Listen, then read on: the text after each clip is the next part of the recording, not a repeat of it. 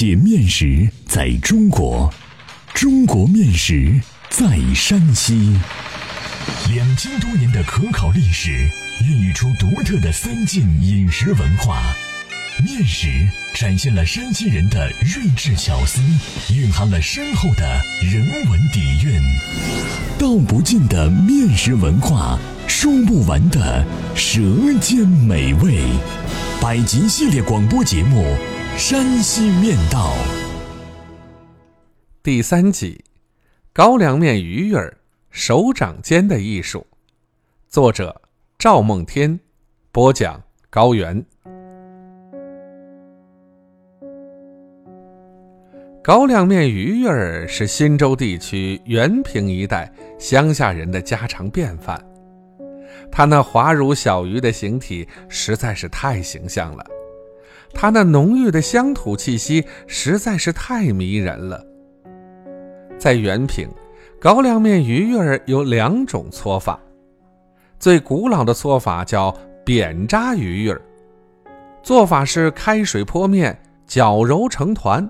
竖成观音菩萨，然后从观音头上揪一小髻，按成羊舌状，再抬高左手中指，再将羊舌夹于中指与食指和无名指之间，再翻过手来，掌心向上，再由右手从羊舌上揪下枣大小的面团，再一分为二。放于左手掌心，再将右手覆盖左手，双手搓动，将面搓成枣核形，轻轻一压，就是鱼儿了。其实叫鱼儿也对，但晋北方言中有叠字的习惯，比如葫芦芦、瓦罐罐、麻绳绳、线杆杆。对门门、隔壁壁、笑脸脸、泪蛋蛋等等。另一种搓法是从观音头上拧一团面，双手在案板上搓成蛇样粗细长条，然后将蛇一寸一寸掐断成小面剂，五节为五，排列于案板一头，再五节为五，排列于案板另一头。然后左手覆盖一组，右手覆盖另一组，在案板上搓动，两手边搓边靠拢，使面剂搓成蚯蚓，然后十根蚯蚓为一把，两折后放在笼屉上待蒸。搓鱼儿能手，最多双手能搓十二根至十四根，不会相互粘连。这种搓法搓的鱼儿，当地叫细鱼儿，或长鱼儿。吃鱼儿需要有调和，羊肉臊子档次最高，烩菜、酸菜、腌菜汤搭配也别有风味儿。特别是荤油酸菜烩鱼儿，那叫好吃，好吃的说不来味道。荤油酸菜烩鱼儿必须要放上扁擦子，擦的山药蛋丝儿，那鱼儿就滑溜溜的，逮也逮不住。上世纪七十年代，原平乡下有一老乡，问另一个老乡：“今儿吃甚来？”被问的另一个老乡一脸幸福地说：“有甚来？”荤油酸菜烩鱼儿，毛主席他老人家也不过如此吧？可见这一饭食在当地人心目中的地位。高粱面鱼儿的确是妙不可言的，只有吃过的人才能感知它的香美。鱼儿过去现在都是原平人待客的佳肴。为的是给客人吃个稀罕，但也招待出过许多的笑话。上个世纪六十年代，干部下乡一律吃派饭。一个江苏干部初到原平下乡到村里，老乡因为没有白面大米来招待，就做了鱼儿让他吃。这位江苏干部从篦子上夹了，直接入口。